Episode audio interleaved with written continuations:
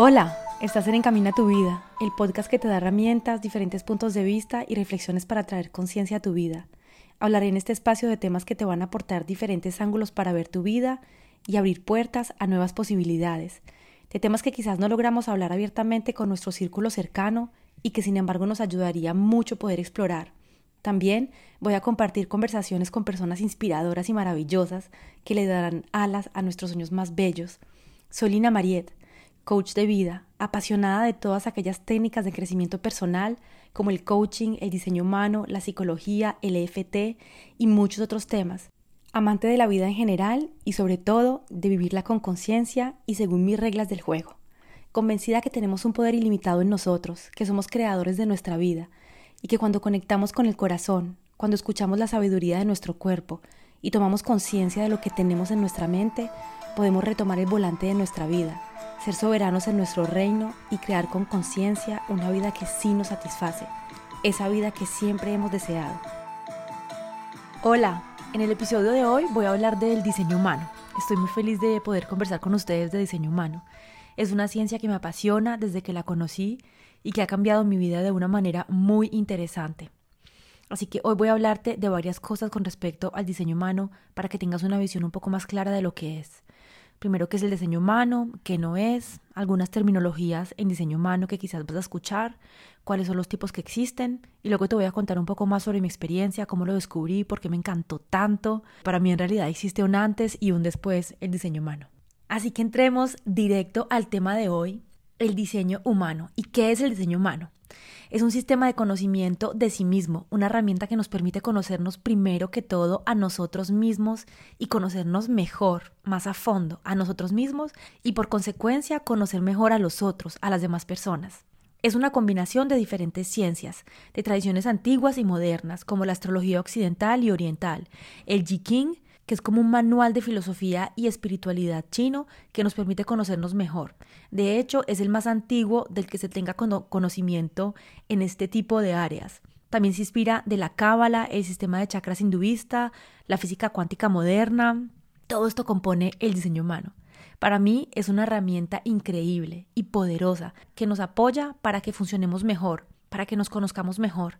Es como un manual que nos muestra cómo funcionamos y cómo utilizarnos de la mejor manera, o mejor dicho, cómo funcionar nosotros con lo que tenemos, con lo que somos de la mejor manera, de la manera más aceptada con respecto a eso, a lo que somos cada uno, porque cada uno somos muy diferentes. Es una herramienta que transforma la percepción del yo, la percepción que yo tengo de mí mismo como persona, pero que en ningún momento me pide que yo cambie como persona para ser mejor o para ser más grandiosa o una mejor persona o más aceptada.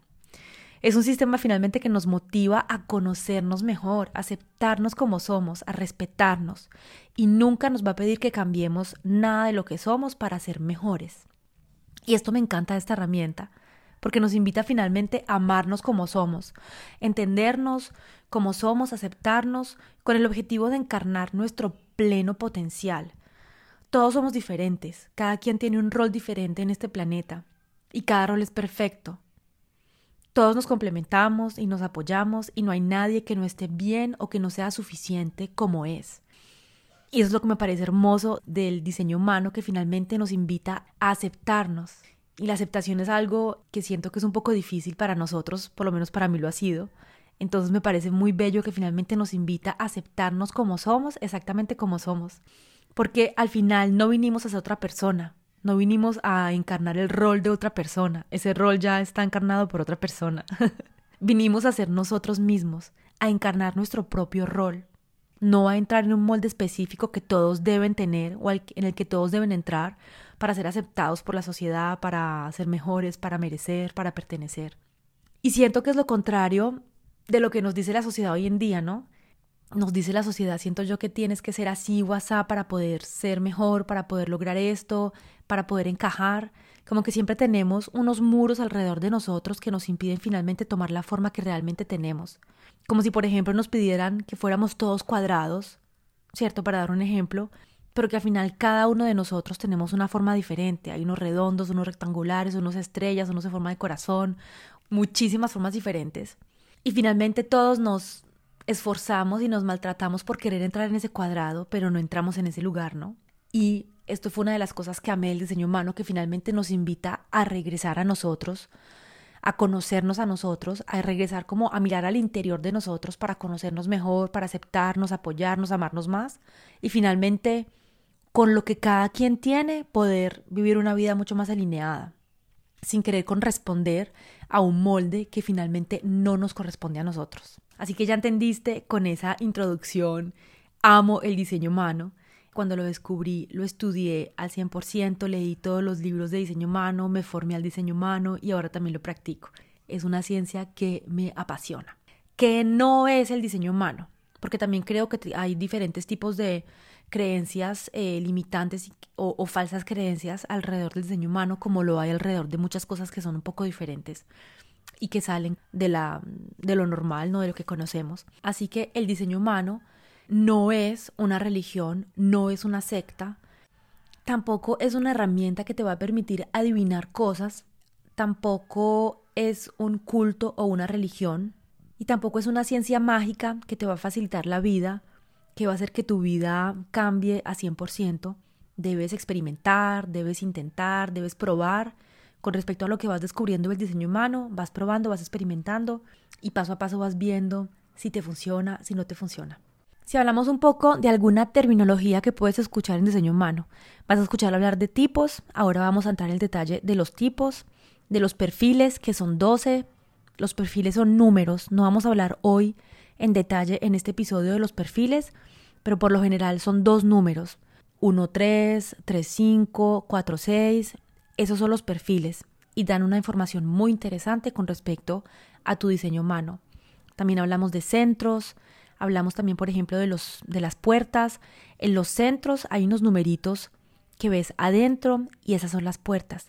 Vamos a hablar también de canales, vamos a hablar también de circuitos, la cruz de encarnación, las variables, los planetas, muchas informaciones que conforman tu diseño humano, que le dan cada una una información adicional a tu diseño humano para que puedas conocerte mejor, para que tengas más informaciones sobre tu cuerpo, sobre cómo funcionas, sobre lo que puedes sentir. Así que, bueno, todo esto es un conjunto de informaciones súper enriquecedora.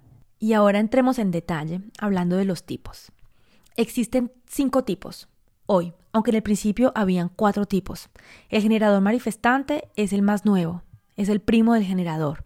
Tiene definitivamente sus diferencias con su primo. Hay personas que aún hablan de cuatro tipos. Creo que todo está bien. Hoy, sin embargo, voy a hablar de los cinco para poder detallarlos un poco más, para que tengas un poco más claro cuáles son estos cinco tipos. Voy a mencionarlos de los más a los menos representados. Y quiero mencionar que el diseño humano no hay nadie mejor que otros. Somos todos diferentes, tenemos todos un rol diferente, somos todos complementarios, somos todos perfectos como somos. Así que ninguno es mejor que el otro todos somos maravillosos. Acá en los tipos también voy a hablar un poco, eh, darte un poquito de detalles sobre la estrategia, el no ser y la esencia. La estrategia es la mejor manera que cada tipo tiene para navegar su vida y para tomar decisiones, para que la vida sea lo más fluida posible, lo más fácil, que encuentre el menor número de resistencias posible. La esencia es aquel sentimiento que tenemos cuando estamos siguiendo nuestro diseño. Es lo que queremos sentir cuando estamos felices, cuando nos sentimos bien y cuando estamos siguiendo nuestro diseño, es lo que vamos a sentir, la esencia. Y el no ser es el lado oscuro del diseño que nos muestra cuando nos estamos alejando de él, cuando no respetamos, por ejemplo, nuestra estrategia o no escuchamos nuestra autoridad.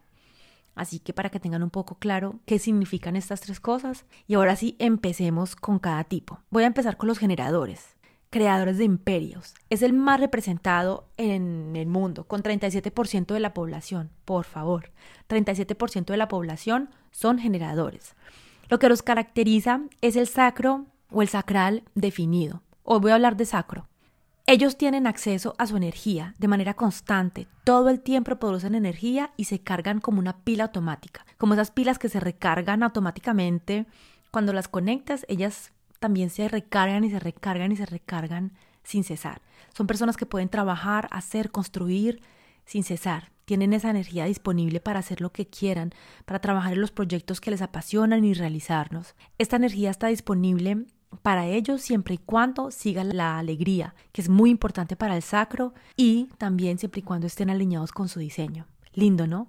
Una energía increíble la que tienen los generadores para crear, para trabajar los proyectos que les encanta. La estrategia del generador es responder.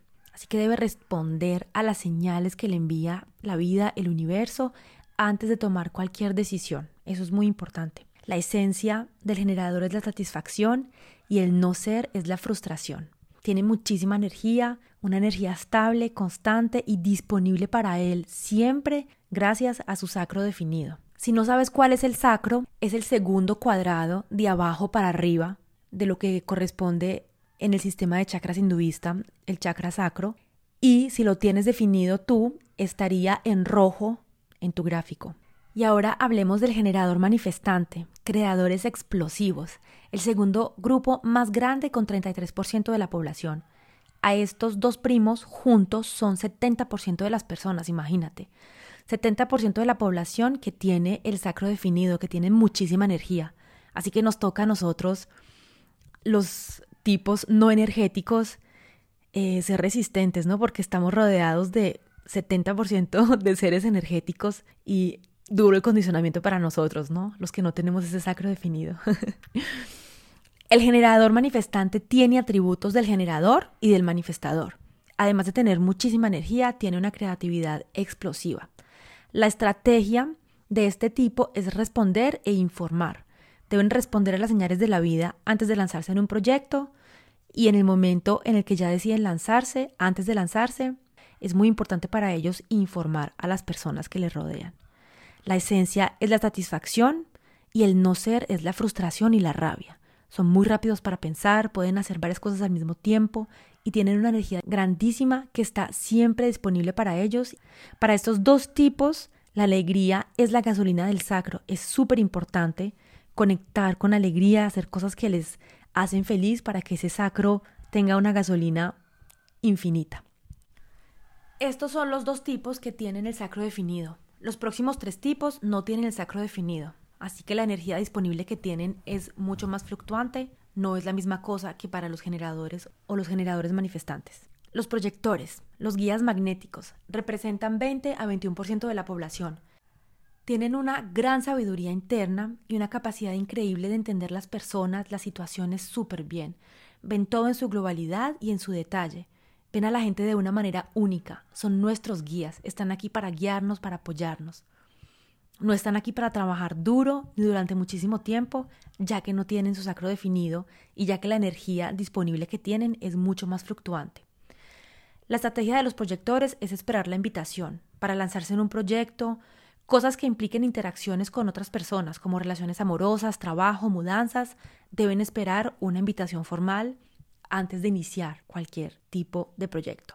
También es imprescindible para ellos ser reconocidos por sus talentos naturales, así que si conoces proyectores, reconócelos por sus talentos, por aquello que saben hacer y por lo que son buenos, y les vas a dar un regalo bellísimo a tus amigos proyectores. La esencia del proyector es el éxito y el no ser es la amargura. Un consejo también para ti, proyector, si me estás escuchando, autorreconócete. El autorreconocimiento es el gral del proyector. Ve todo aquello que tienes, que es maravilloso, que es hermoso, todo lo que has hecho, y esto también te va a servir como batería. Son muy penetrantes, perspicaces, pueden ver muy bien a la gente, llegan a conocer muy bien a las personas y tienen este poder para poder guiarlos de la mejor manera. El manifestador. El manifestador es el visionario genio loco. Representa 8 o 9% de la población. Tiene una fuerza creadora increíble que viene de un centro motor que está conectado a su garganta para lanzar y crear proyectos. Están aquí para crear, para lanzar, para iniciar. Son los únicos, de hecho, de los cinco tipos que pueden iniciar sin esperar nada. Tienen una idea y lanzan, se lanzan en esa idea. Están aquí para eso, para iniciar, para abrir caminos. La garganta para ellos es como la palanca de los cambios de un carro y los centros motores son la gasolina que le da el poder a la palanca para crear, para que pueda iniciar, para que pueda lanzar proyectos. No tiene que esperar para crear, es el único tipo que puede iniciar sin esperar nada. Genial, ¿no? Tienen una idea que les ilumina y ¡bam! pueden hacerlo. Se lanzan en esa idea. No como yo que tengo que esperar 29 días para poder lanzar un proyecto. Pero bueno, cada quien con sus regalos, ¿no? Son personas muy, muy creativas, con una energía muy interesante. Es súper importante para ellos informar los otros cuando se lanzan en sus proyectos. Esa es su estrategia, informar. Su esencia es la paz y el no ser es la rabia. Tienen muchísima creatividad y son personas muy, muy rápidos. Y luego, al final de todo, llegamos con los reflectores, de los cuales yo hago parte, que son los más poquitos y corresponden más o menos a 1% de la población. No tienen ningún centro definido, no tienen autoridad interior. Estamos muy, muy conectados con la luna. Son seres muy empáticos, abiertos y capaces de mucha sabiduría. Su rol es reflejar, evaluar la salud de los lugares, de las personas e inspirar los otros a mejorarlos, a mejorar. Estamos aquí para reflejar. La estrategia del reflector es esperar un ciclo lunar para tomar decisiones importantes para su vida. Así que hay que tener paciencia, reflector, si tienes que tomar decisiones importantes que implican, no sé, cambios de vida, relaciones, cualquier cosa, algo que en realidad sea importante para ti, es importante que te tomes el tiempo, más o menos un mes, 29 días, para ver cómo te sientes, cómo va evolucionando esa idea en ti y no te apresures para tomar decisiones. Paciencia para tomar decisiones, amigos reflectores. Y los que estén con un reflector también pueden entender que no hay que presionarlos. la esencia del reflector es la sorpresa y sentirse como maravillado, así como, oh, y el no ser es la decepción y la desilusión. Como tiene todos sus centros abiertos, tiene una capacidad increíble de probar las energías diferentes de otras personas, de sentir lo que otras personas sienten, incluso también de sentir energías en los lugares en los que está. Tiene una gran adaptabilidad, muy empático, que le permite finalmente encontrarse con otras personas donde estas personas están. Es muy importante en general para los tipos que tienen muchos centros abiertos y que es un centro abierto, también para que lo tengas claro, los centros son las formas geométricas que tienes en el diseño humano. Tienes cuadrados, triángulos, un diamante. Esos son los centros. Un centro definido es un centro que cuando tú haces tu diseño humano tiene color. Por ejemplo, el sacro es rojo, la raíz es café. Así. Entonces, un centro definido es un centro que está con color. Un centro no definido es un centro que está blanco. ¿Ok? Entonces, es muy importante para las personas, para los tipos que tienen muchos centros abiertos o muchos centros no definidos, o sea, que están blancos, que no tienen color, es muy importante para esas personas de estar rodeado de personas que de verdad los quieren, que de verdad quieren su bienestar, porque al tener un centro no definido, absorbemos el condicionamiento, las emociones, todas las cosas que la persona que está al frente de nosotros tiene en su centro definido. Cuando tenemos un centro definido, quiere decir que la energía que tenemos en ese centro es de nosotros, nos pertenece a nosotros. Cuando tenemos el centro abierto, vamos sintiendo, vamos probando eh, las energías, eh, los miedos, las emociones, el estrés, la fuerza de otras personas. Entonces, eso también es muy interesante entenderlo. Para mí, de hecho, fue algo increíble poder entender cómo el condicionamiento, por ejemplo, de otras personas que estaban cerca a mí me afectaba, cómo sentirlo. Y hoy que tengo más conciencia y más conexión con mi cuerpo, me doy cuenta de cómo los miedos de una persona me pueden afectar, las emociones de una persona me pueden afectar, cómo mi cuerpo, porque todo esto es energético, ¿no? Se llena con las emociones de otra persona y cuando tú no estás consciente de esto, pues finalmente crees que son tuyas. Así que también tener un conocimiento más a fondo de los centros, de cómo funcionan, es algo que para mí fue bellísimo y que me parece que es súper, súper enriquecedor y por qué es importante rodearnos cuando tenemos tantos centros abiertos de personas que quieren nuestro bienestar. Es que pues finalmente como absorbemos tantas cosas de los otros, como lo decía ahora, emociones, miedos, maneras de hablar, maneras de pensar, si estamos con personas que están muy estresadas, que son súper emocionales pero inestables o que por ejemplo no quieren nuestro bienestar, esto nos va a afectar muchísimo a nosotros, mucho más a nosotros, que tenemos muchos centros abiertos que a otros tipos que tienen más centros definidos y que entonces van a ser menos afectados por los centros de las personas que tienen al frente. ¿Ok? Espero que haya quedado más o menos claro esto. Igual en un próximo episodio voy a entrar un poco más en detalle con respecto a centros y otras informaciones del diseño humano para que tengan un poco más de, de, información con respecto a esto. Ahora también si quieres te voy a dar solamente unos nombres y unas informaciones de las autoridades. ¿Y qué es la autoridad? La autoridad es como la brújula interna que cada persona tiene que le va a ayudar a tomar decisiones, que le va a guiar en su toma de decisiones para que las decisiones sean las más adaptadas para que la vida sea lo más fluida posible y cada quien tiene maneras de tomar decisiones diferentes y también algo que quiero que quede claro y que es muy importante es que ninguna decisión correcta se toma con el mental, con la cabeza. El mental es solamente el condicionamiento, los miedos de los padres, la sociedad, la escuela, el país. El mental es solamente nuestro condicionamiento. Y el diseño humano nos invita finalmente a reconectarnos con nosotros mismos para encontrar una vida más alineada. Y el conectarnos con nosotros mismos nos requiere salir del condicionamiento. Así que nunca la autoridad para tomar decisiones es el mental. Hay siete autoridades en diseño humano, cinco autoridades interiores y dos autoridades exteriores. Interiores hablamos de la autoridad sacral, cuando tenemos el sacro definido, la autoridad emocional, cuando tenemos el plexo solar definido, la autoridad del vaso, cuando tenemos el vaso definido, la autoridad del corazón y del espíritu. Estas son autoridades internas. Y las autoridades exteriores son la de la luna y del medio ambiente. Así que quizás en otro episodio entraré más en detalle de las autoridades, pero quería acá mencionarles las siete autoridades que existen y recordando de nuevo que ninguna autoridad para nosotros es el mental. Así que estas primeras informaciones espero que te hayan gustado. Si no conocías el diseño humano, espero que te motive a investigar un poco más, a conocer un poco más sobre el diseño humano, que como te digo, para mí fue algo que me cambió la vida.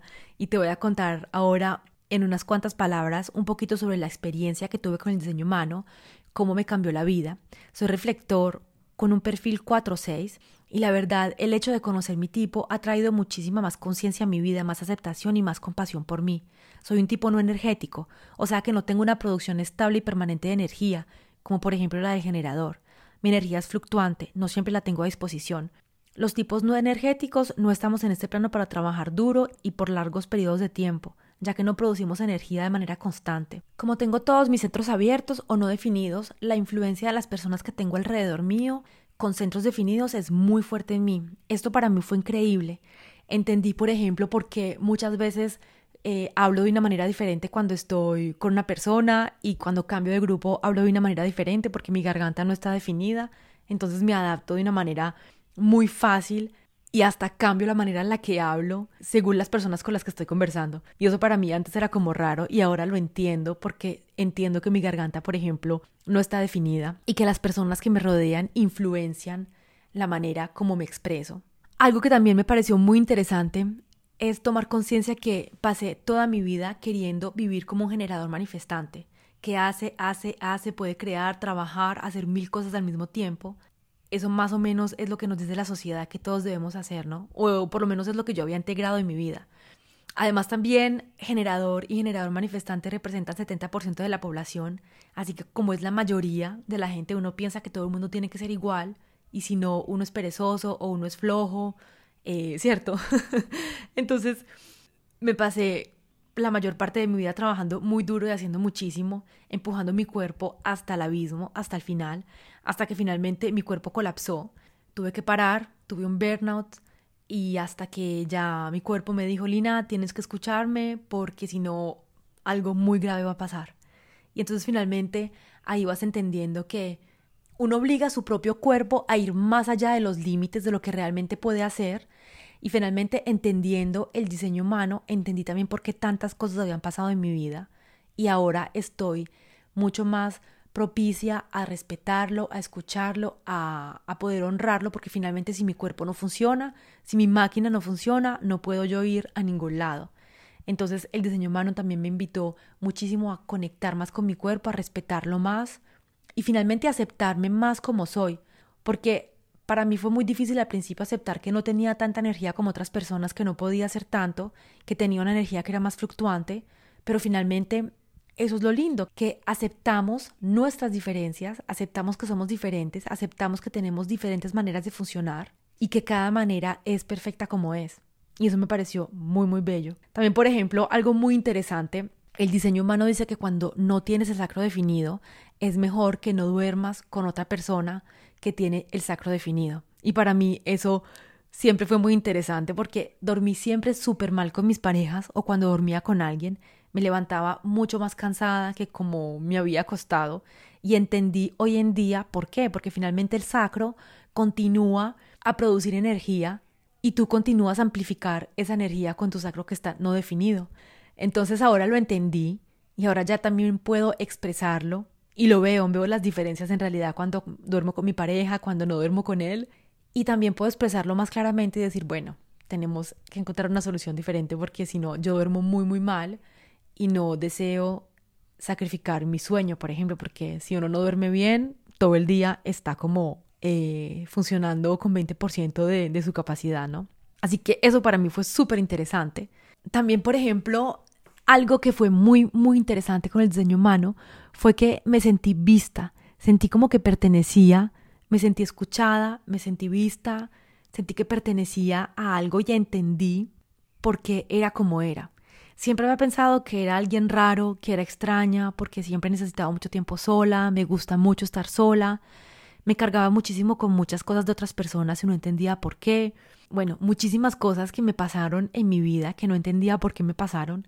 Y cuando empecé a descubrir el diseño humano, entendí por qué funcionaba como funcionaba. Y eso es lo bello del diseño humano, lo que te decía al principio, que finalmente nunca te va a pedir que cambies y tampoco te va a decir tienes que ser así WhatsApp para poder corresponder, pero te explica cómo funcionas y te da herramientas para que funciones de la mejor manera con lo que tú ya eres. Cuando yo descubrí mi diseño humano no me dijeron, Lina, tienes que ser así, asá, asá, sino que como que escuché la descripción de lo que yo era y para mí fue como, ¡Oh! por eso soy así. fue como algo increíble de verdad. Y entendí por qué necesitaba tanto tiempo sola, porque siempre estaba buscando tener tiempo sola. Entendí que cuando tienes tantos centros abiertos necesitas tiempo sola para descondicionarte de todo lo que has absorbido durante el día y poder reencontrarte contigo mismo. Por ejemplo, también los reflectores son las personas que menos energía tienen o que la energía es mucho más fluctuante. Entonces entendí por qué a veces necesitaba estar un fin de semana sin ver a nadie, recargarme, descansar, que muchas veces uno no se permite eso, uno no se permite muchas veces no hacer nada, porque si no haces nada eres como, ay, como un loser, ¿no? Como un perdedor, como que, ay, estuviste el fin de semana y no hiciste nada, no fuiste a ninguna parte, no saliste, es como uno se siente raro, ¿no? Yo me acuerdo, de hecho, eh, ya lo asumo y lo cuento, hace, durante muchísimo tiempo en mi vida, yo salía el viernes de trabajar, me iba para mi casa y me quedaba todo el fin de semana en mi casa, no veía a nadie, de pronto salía a hacer deporte, pero me quedaba conmigo misma en mi casa y el lunes llegaba al trabajo y todo el mundo contaba todo lo que hizo, salimos, fuimos allí, fuimos a comer. Y yo me inventaba planes porque me daba pena que la gente que la gente pensara y que supiera que yo no había hecho nada, porque no me asumía en ese momento. Y ya hoy en día no tengo ningún problema en decir, no quiero ver a nadie, durante una semana me estoy sola, sin hablar con nadie, desconectándome de todo. Y es maravilloso finalmente llegar a ese punto de aceptación y de escuchar más tu cuerpo cuando está necesitando algo y no esperar que tengas un burnout o que tengas una enfermedad para, para hacer algo, ¿no? Para empezar a escucharlo. Sí, la verdad podría hablar de muchísimas cosas que me encantaron cuando descubrí el diseño humano. Deseo que el episodio de hoy no sea muy largo. Para mí fue algo muy, muy, muy maravilloso. Quizás te voy a hablar solamente como última experiencia lo del plexo solar. El plexo solar es el centro que define las emociones. Cuando las personas tienen el plexo solar definido, tienen una autoridad emocional. Son personas que quizás tienen emociones un poco más fluctuantes y mi plexo solar no está definido. Como ya lo mencioné, tengo todos los centros abiertos y entendí que, ah, y el diseño humano nos dice que cuando las personas tienen el plexo solar abierto o no definido, más o menos entre 60 y 50% de las emociones que la persona siente no son de ellas, son emociones que sentimos de otras personas. Y yo siempre estaba sintiendo emociones de, otras personas, rabia, tristeza. Había muchas cosas que eran mías, pero también sentía muchas emociones de otras personas. Cuando entendí y cuando conocí el diseño humano, que entendí esto del plexo solar, para mí fue increíble.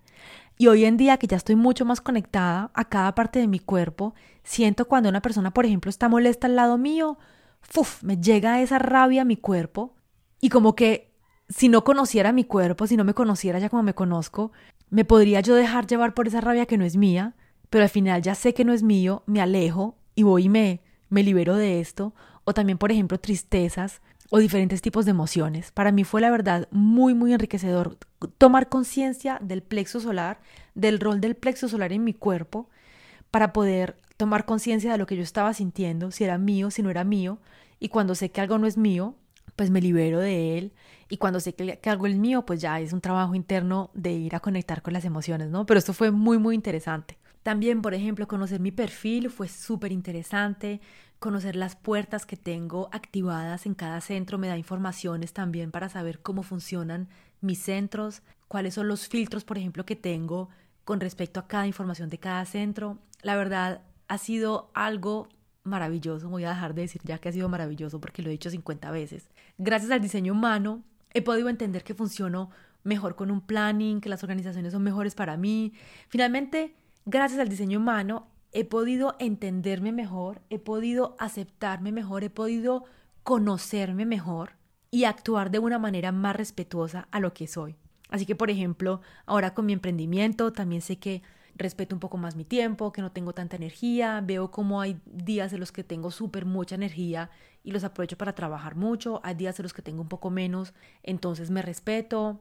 Es también una cuestión de organización eh, y finalmente de lograr construir y crear una vida para que esta vida te respete más, sea más respetuosa con lo que eres. Porque finalmente trabajando como una loca como lo hacía antes, quizás hubiera podido lograrlo otros cinco años más o no sé, pero mi cuerpo ya estaba gritando y gritando y gritando que no podía más y ahora decidí crear una vida que es más respetuosa conmigo, que está más alineada con lo que yo deseo, con lo que mi corazón me dice y también con mi energía.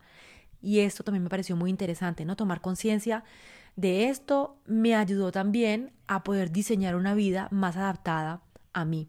Como lo has podido entender, con este pod, este episodio, la, la experiencia que he tenido con el diseño humano ha sido maravillosa.